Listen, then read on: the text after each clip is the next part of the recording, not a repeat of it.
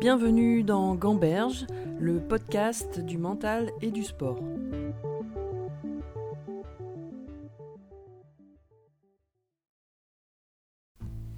Mon invité d'aujourd'hui a connu des moments de folie sur un terrain de tennis, à la fois dans la douleur d'une défaite en finale à Roland Garros, puis dans la victoire de la Coupe Davis.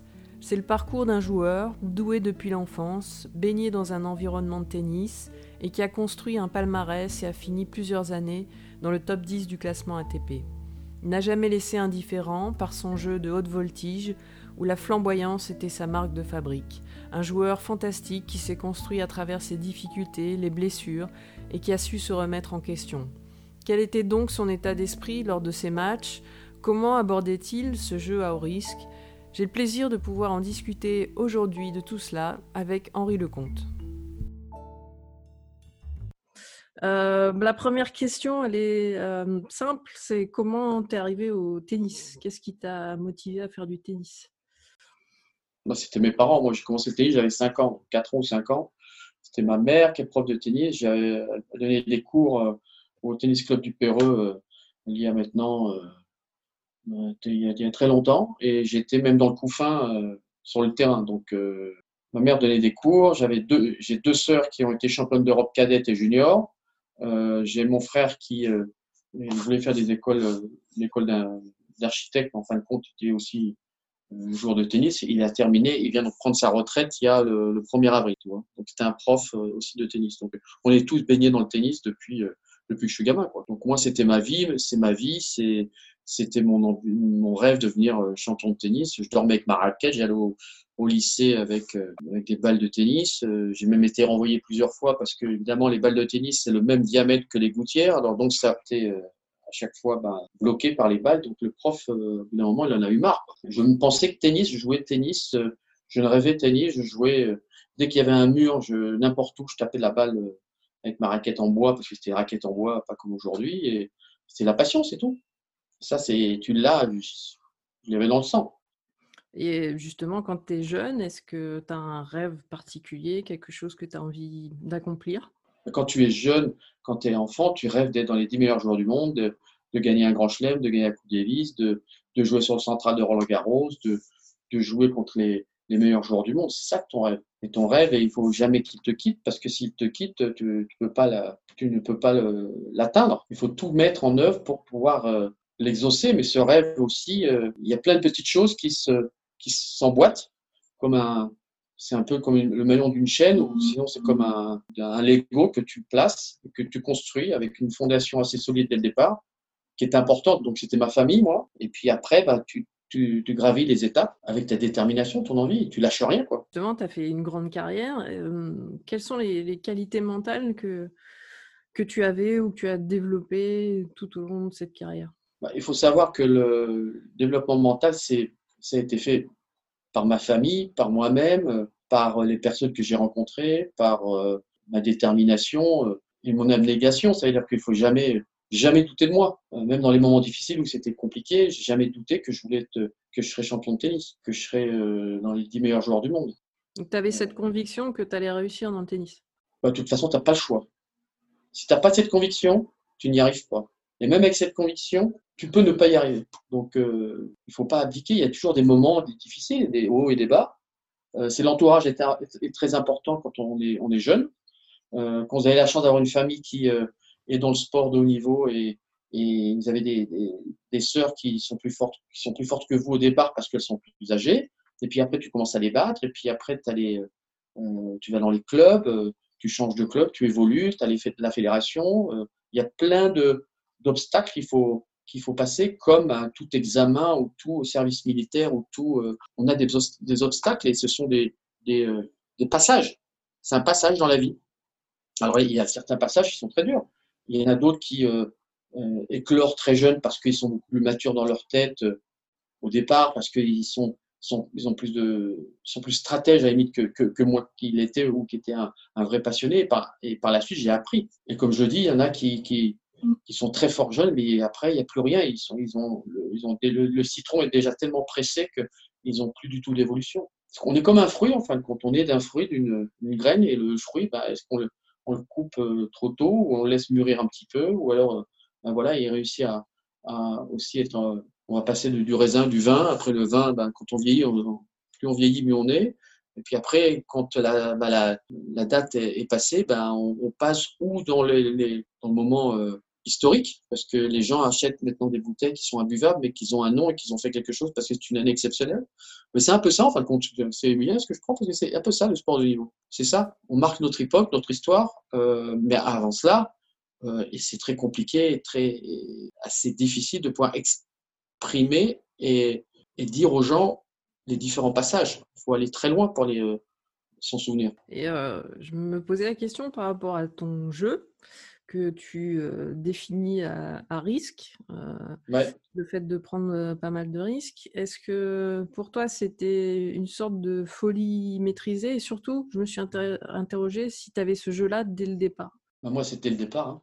Je n'ai pas changé. On a voulu me changer mon jeu en me mettant un jeu un peu plus moins à risque. Moi, j'étais, moi, je suis un d'Artagnan. Moi, je monte, je vais à la guerre, un fleur au fusil, je tue avec rien. Oui, mais est-ce que tu as compris la naissance de ça? Parce que chacun a un style de jeu différent. Non, je, pense sincèrement, on travaille avec Maya, on travaille là-dessus, elle travaille beaucoup sur la, transgénération. Et je crois qu'on est comme ça. On est comme ça, quelqu'un qui va être un peu plus réservé et d'autres qui va être beaucoup plus extraverti et, et, prendre des risques. Après, le problème de, de, ma personnalité, j'ai mis beaucoup de temps, beaucoup, beaucoup de temps à, le comprendre et à le, gérer. mais ça m'a permis aussi de pouvoir faire, d'occulter beaucoup de choses et de, me surpasser, de me connaître un peu mieux que, que d'autres personnes, par exemple, qui n'arrivent toujours pas parce qu'ils ont peur d'y aller. La, la, personnalité, le mental euh, de chacun est totalement différent. Et quand on se rend compte que dans beaucoup de sportifs qui ont fait des carrières dix fois plus fortes que moi, euh, mais qui ont euh, aussi eu ce genre de mentalité, on voit un Björn Borg qui cassait des raquettes, qui était devenu euh, ingérable sur le terrain. Son père l'a viré et il a gagné. On, voit la carrière qu'il a fait. On a eu un Becker, on a eu un, Roger Federer, un Rafael Nadal. Euh, son oncle dit non, tu es droitier, tu vas jouer en gaucher. Euh, et on voit la carrière qu'il fait. donc, mais c'est des joueurs avec de grosses personnalités. Djokovic, c'est pareil. Un Murray, c'est pareil. Un Murray, c'est voilà, ce sont des gens avec une personnalité totalement différente. Mais du coup, je me posais la question parce que finalement, tout cas, quand je travaille avec des joueurs de tennis, euh, je vois que ce qui est difficile, c'est justement se lâcher, lâcher le bras, y aller à fond, oser. C'est ce que, euh, c'est ce que toi, tu as été capable de faire. Euh, est-ce qu'il faut être en confiance particulièrement et qu'est-ce qui se passe quand tu l'es moins? Est-ce que ça explique un peu le bah, la, confiance, la confiance fait partie de ta propre personnalité et de, et de ton engagement. Pour ce qui est, pour moi, mon jeu, moi, j'ai toujours été, même dans les moments difficiles où je, je où j'avais énormément de pression, je, où tout, comme tout joueur, hein, tous les meilleurs, tous les joueurs, on a tous peur. Hein, on, comme on dit dans le jargon, on mouille, bah oui, tout le monde, tout le monde. Mais on, on l'utilise d'une différente façon. Moi, j'étais quelqu'un qui attaquait, qui provoquait l'adversaire, qui n'était pas simplement passif, qui le mettait dans un coin et qui attendait de faire le passing. Voilà, et chacun sa personnalité et, sa façon de, voir et d'assumer cette pression qui est aussi journalière dans n'importe quel domaine. Il est vrai que moi, j'étais euh, un joueur avec aussi beaucoup d'intuition. Je jouais aussi à l'instinct. C'est ce qui m'a sauvé par moment, mais ce qui m'a détruit aussi par moment. Euh, donc il faut faire la, part des choses. Mais après, comme on dit, plus tu as d'expérience, plus tu vieillis, plus tu as des matchs euh, qui t'ont marqué, vont te faire grandir. On, grandit plus d'une défaite que d'une victoire. On avance. Moi, je vois encore aujourd'hui dans ma vie, à bientôt 57 ans, j'ai beaucoup plus de réflexion aujourd'hui, ce qui est normal et, et, aussi de l'attente parce qu'aujourd'hui, ben, il faut, voilà, il faut évoluer dans ce que, dans ce que l'on fait et, c'est ça qui est, qui est hyper, qui qui est, à la fois qui est extraordinaire, qui est, qui est réjouissant, qui est jouissif, qui est truc parce que tu te remets en question. Mais il faut pouvoir le faire. C'est pas simple. Euh, on a toujours des hauts et des bas, mais, mais dans mon jeu, c'était ça. Les hauts et les bas. Oui. après, il fallait simplement le gérer un peu mieux, être un peu plus fort physiquement. Après, tu as les problèmes euh, personnels, psychiques, après, personnels, euh, euh problèmes physiques, problèmes aussi d'environnement, d'écoute, d'être aimé, pas aimé. tout ça, comment on va dire un peu, c'est le même bordel. Mais il mais, mais faut, faut passer outre. Est-ce que ce, ce qui se passait dans, dans, ta vie, euh, en dehors des cours, etc., avait une influence sur bah, le fait d'être bien sur le terrain ou des fois c'est l'inverse? Comment c'était pour toi? Bien sûr. Bah, là, tu ne trouveras jamais une personne qui dira non, non, ça ça n'a jamais ça, ne m'a jamais embêté ou ça ne m'a jamais détruit si j'étais pas bien personnellement. Au contraire, on sait, hein, quand tu es amoureux, quand tu es bien, tu voles, tu as des ailes. Alors, le problème, c'est de retrouver la même chose quand tu n'es pas amoureux, de trouver ta zone, ce qu'on appelle la zone, pour pouvoir toujours rehausser ton niveau et jouer un, niveau déjà au-delà de 50-60%, le minimum, 60% pour battre tout le monde et après se connaître. Pourquoi il y a des moments, on se dit, euh, c'est marrant, je suis un peu grippé, je suis un petit peu malade, j'ai un peu de fièvre et on joue super bien. Pourquoi? Parce que de toute façon, on pense, déjà on est sur le terrain, on est content, on se dit, ben, on va se battre avec les armes que j'ai aujourd'hui et surtout on psychote moins, on pense moins,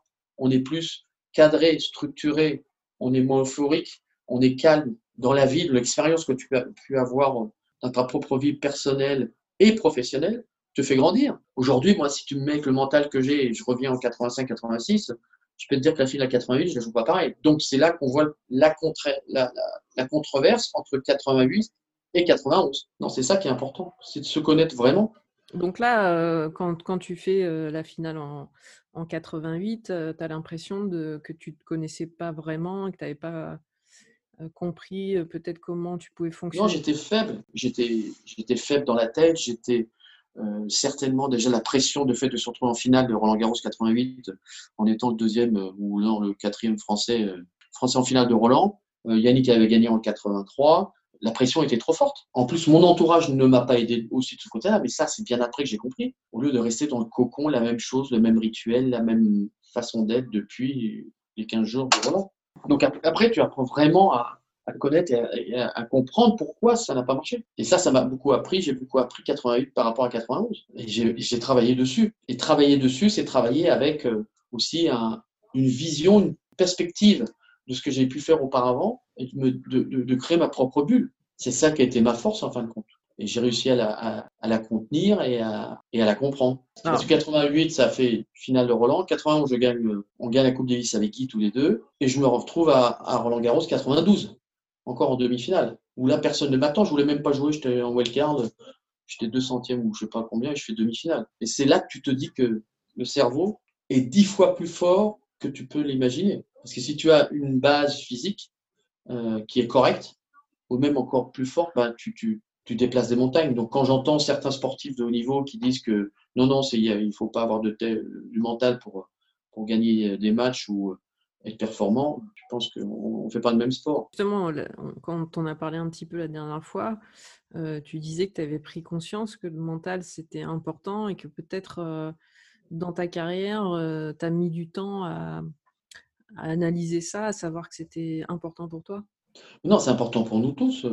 Aujourd'hui, le mental, en France, on commence à comprendre qu'il faut le travailler. Dans le sport de haut niveau, euh, euh, on a toujours mis des barrières, on, s'est toujours caché derrière la médecine, entre guillemets, en disant oui, mais non. Le mental est une source, une force immense. Euh, on peut le voir sur des joueurs comme Federer, Nadal et tous les plus, grands sportifs de haut niveau. Moi, j'en avais, j'ai eu la chance de pouvoir parler une fois avec, avec Ayrton Senna, qui lui travaillait beaucoup là-dessus, qui qui est un homme mystique, euh, qui avait sa, ses propres valeurs, sa façon de, de, de, voir. Il m'avait expliqué la zone. Et, et cette zone, euh, moi, je l'avais ressenti aussi à, à Roland Garros, bien sûr, à la Coupe Davis 91 et dans certains matchs. Et lui, il m'expliquait la zone, tu sais, c'est quand moi, j'y suis dans un virage, je suis à fond dans ma Formule 1 et je ne suis pas dans ce virage à, droite, je suis dans le quatrième virage après. C'est-à-dire que mentalement, il, avait, il était déjà en avance sur tout. C'est-à-dire qu'il savait exactement ce qui allait se passer. Que tout dans sa tête, tout défilait lentement. Et moi, moi je l'ai ressenti. Et c'est ce que travaillent les joueurs aujourd'hui de plus haut niveau dans le tennis, dans le très haut niveau. Ils le travaillent parce que